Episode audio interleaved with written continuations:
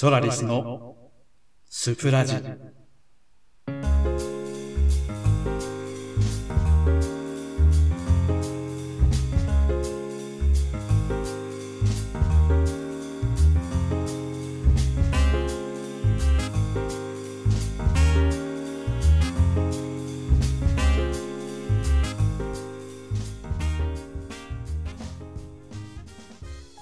2020年7月の4日土曜日の夜を迎えました。ただいま時刻は午後11時を少し回ったところ、えー、皆さんいかがお過ごしですか？7人のパーソナリティが毎日日替わりでお届けしています。ラジオ番組スプラジ。本日土曜日は私ソラリスがお届けしてまいります。さあ今日はですね、まあ、全国的にちょっと大雨がねかなり激しい雨が降り続いてまして。あね、結構あの水害も生じていますからね、皆さん、あの、引き続きお気をつけいただきたいなと思いますね。あの、僕は昨年の秋頃に来た台風、まあ、連続してね、確か14、15だったか、15、16だったか、ちょっと覚えてないんですけれども、その時にですね、職場の駐車場に車を置いていて、その上の山がちょっと崩れてしまって、僕の車がね、大木の下敷きになっちゃったんですよね。まあ、ということで、ほぼ全損という扱いのような、そういう潰れ方をしたんですけれども、まあ、一応なんとか復活させることができて、一応乗ってるんですけれどもね、今朝同じ場所に置いてあったんですよ。で、昨夜からものすごい土砂降りの状況で、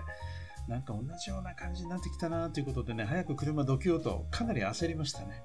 まあ、なんとか今のところ、あの、なんともないんですけれども、実はあの、昨年の土砂崩れの状況もまだそのままになっているところが結構ありましてね、僕の車を置いてある駐車場もそうなんですよ。だから今日は慌てました。で、その後ね、あの、夜勤を終えて帰ろうとしたら、今度は、え近くの国道沿いにやはり、え土砂崩れが発生しましてね。まあ、随分狭い道をちょっとこう、あの山の中入り込みながらなんとか家に帰ったというそんな一日のスタートを今日は切りました、まあ、引き続きね本当にいろんなところで水害が発生しやすい、えー、危険な状況にあるようですから皆さんねそれぞれの立場でそれぞれの場所でぜひお気をつけて夜を過ごしていただきたいなと思います。さあ、えー、本日の土曜日のスプラジは今からスタートしますけれども今日はね結構ね皆さんからあのお便りをいただいてましてそれをね、紹介することで、えー、結構ね、えー、時間が過ぎていくんじゃないのかなと思います。今日は土曜の夜のラジオごっこという、えー、コーナータイトルでお届けしていきたいと思います。土曜スプラジ、今からスタートいたします。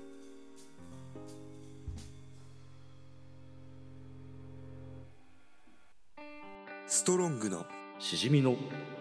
あららんな極東の CCD のソラリスのルルマリのスラジ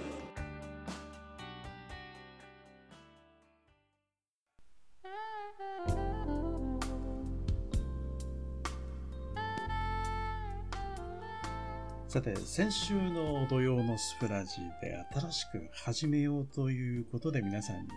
えー、呼びかけをさせていただきましたのが、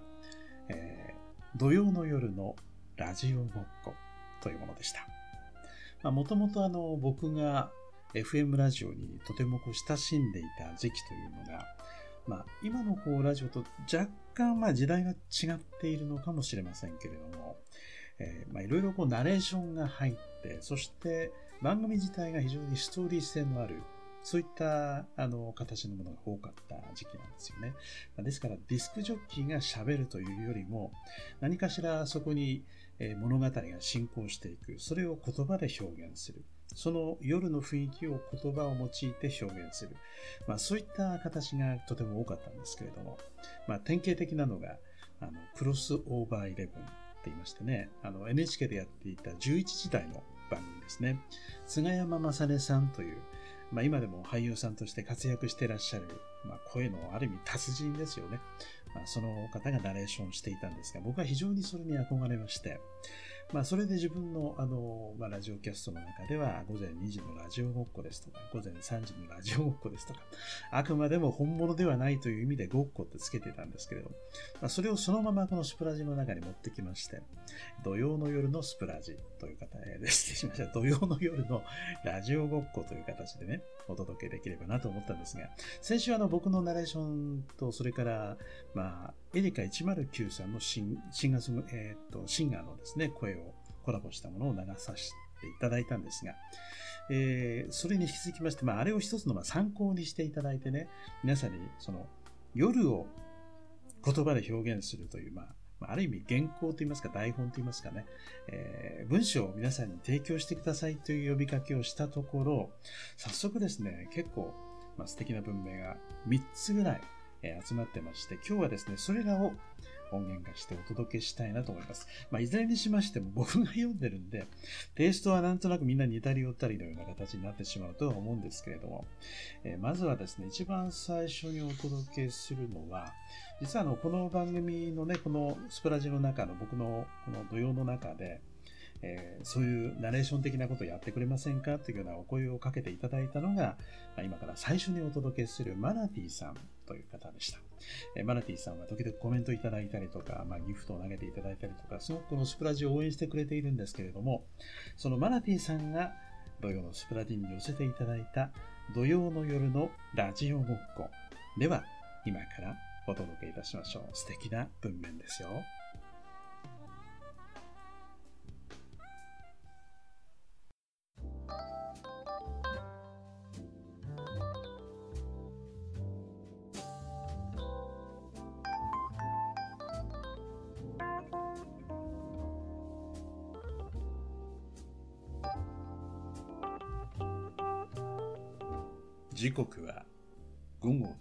1時を過ぎました。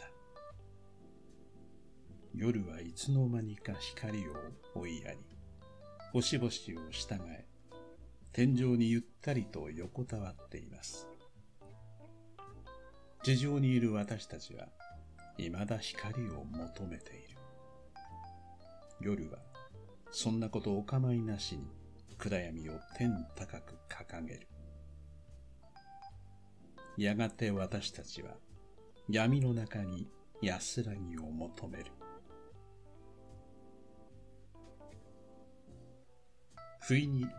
少年の頃に聞いていた FM ラジオが聞きたくなった。昼間に聞いた友人の思い出話に触発されたのかもしれない。どこかに音源がないか、ネットの中を探してみる。そして探り当て、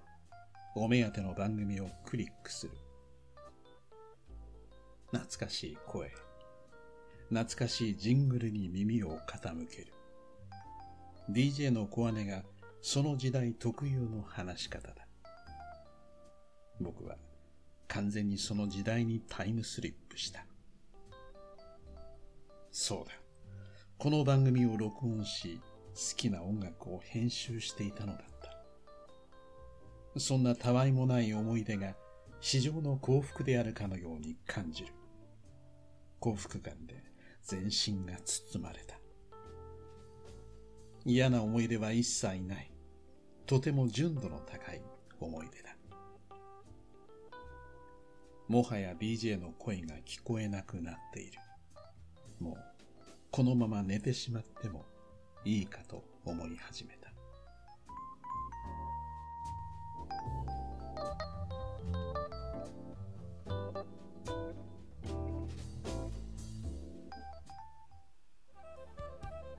はい、えー、スプラジネームマナティさんからいただきましたナレーション文面でした。ま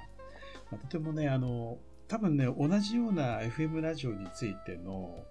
思い出とかね、記憶とかがしっかり、うん、持ってらっしゃる方なんでしょうね。なんかすごく気持ちが伝わってきましたね。確かにあの、音楽をね、聴くということが今ほど簡単ではなかった時代ってありましたよね。やっぱり、あの、今ストリーミングとかね、あの、インターネットを通して簡単に音楽を手に入れることができますけれども、あの、多分ね、マナティさんが FM ラジオを聴いていた時代というのは、なかなかこう CD とかレコードを買うということも結構値が張ってね、買うこともできないし、かといってやっぱり聞きたいしということで、そこでやっぱり一番役に立ってくれていたのが FM ラジオだったんですよね。あの、FM レコパルですとか、FM ファンとかっていうね、そういうまあ雑誌が出てまして、一週間の間のその、この番組の中で何という曲がかかるのかっていう情報が全部その時間単位できちっとあの提供されてましてね、それに基づいていわゆるエアチェックというのをやってました。まあ、いわゆる要するに、そのラジオを通して音楽を録音するということですよね。えー、まあ、そういう感じでね、ラジオに接していた時代の、なんとなく真夜中の雰囲気が思い出される、そんなマナティさんの土曜の夜のラジオごっこ、お届けいたしました。さて、えー、次にお届けいたしますのはですね、またちょっと趣がちょっと異なりますね。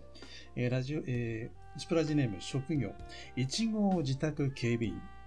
の、えーという方からね、お届けいただきましたラジオごっこです。では、お届けいたしましょう。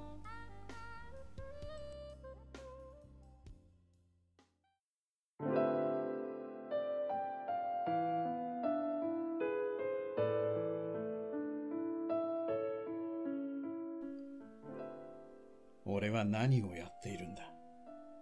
成長を諦め、責任を放棄し、他人を見れば劣等感。明日になればフレッシュな気持ちで朝を迎えられるかも。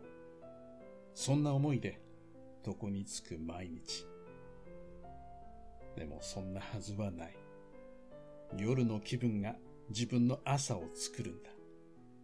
それが分かっていて、気分を転換しない日々。ふざけるな。誰に向けて言うわけじゃない。俺の心に溜まっているどうしようもない悶々は、間違いなく俺自身によって引き出されている。でも、思う。俺の心は夜よりは明るい。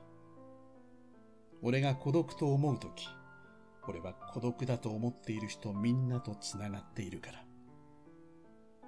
だから俺は孤独じゃない。自分が孤独だと感じている瞬間は、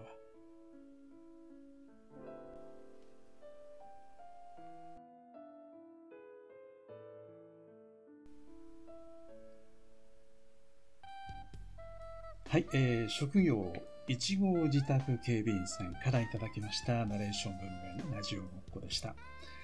えー、そうね、孤独ということを一番意識するのはやっぱり夜の時間が一番多いかもしれませんよね。あの、昼間はね、例えば誰かが動いている姿を窓から見ることができたりとか、自分とは全然無関係な人でもやっぱり人の営みというのが自分の周りにあるときに、えー、やはりそれはそれなりにこう、なんとなく孤独を忘れることができている、そういう場合もあると思うんですけどね。でも夜になって周りから完全に切り立たれてるような、そういう気持ちになるときは、なんか自分はすごく孤独だなと思うじゃないのかと思うんですよ。でも、あのね、このナレーション文明見ると、なるほど、そう感じる人もいるかもしれないなと思いましたね。だって、その真夜中に孤独を感じてる人というのは、大抵は自分一人だと思ってるかもしれませんけど、同じような孤独の感覚を抱いている人というのは、同じ時間、その真夜中に多分大勢いると思うんですよね。そうすると、その孤独という感覚を共有している人が、もしかするとこの真夜中には肩を並べていると、そう考えることもできるんじゃないかなと思いました。えー、まあ、とにかくね、自分の気持ちの持ちようで明日の朝がどうなってくるかということは変わってくるわけで、そうすると、この孤独に関してもね、自分なりのある種、えー、見方が持つ持つことができればね、ちょっと違うのかなと思いましたね。えー、夜を表現すると、まあ、いろんな言葉が出てくるのではないかと思います。今日はあのマナティさんと、そして職業1号自宅警備員さんからお届けいただきました。えーラジオもこの文面をお届けいたしました。他にもね、すでに届いている文面があるので、こちらね、今日時間の関係で全部お伝えすることができませんけれども、来週また、あの、お届けできればなと思っています。ぜひ皆さんね、引き続きこの土曜の夜の、えー、ラジオごっこ、夜を言葉で表現するとどんな感じになるのか。およそまあ2分前後ぐらいのね、文面を用意していただいて送っていただければ、まあ、僕がね、あの、いつも読むということになるので、なんとなくいつもテイストが似ちゃうかもしれませんけれども、でも、ぜひ皆さんそれで楽しんでいただけたらなと思います。土曜日の夜、少しなんとなく、うん、そういう雰囲気も味わってみるのもいいんじゃないでしょうか。ということで、今日はお二方、えー、マナティさんと職業1号自宅警備員さんのラジオごっこをお届けいたしました。スプラジ。スプラジ。スプラジ。スプラジ。スプラジ。スプラジ。スプラジ。スプラジ。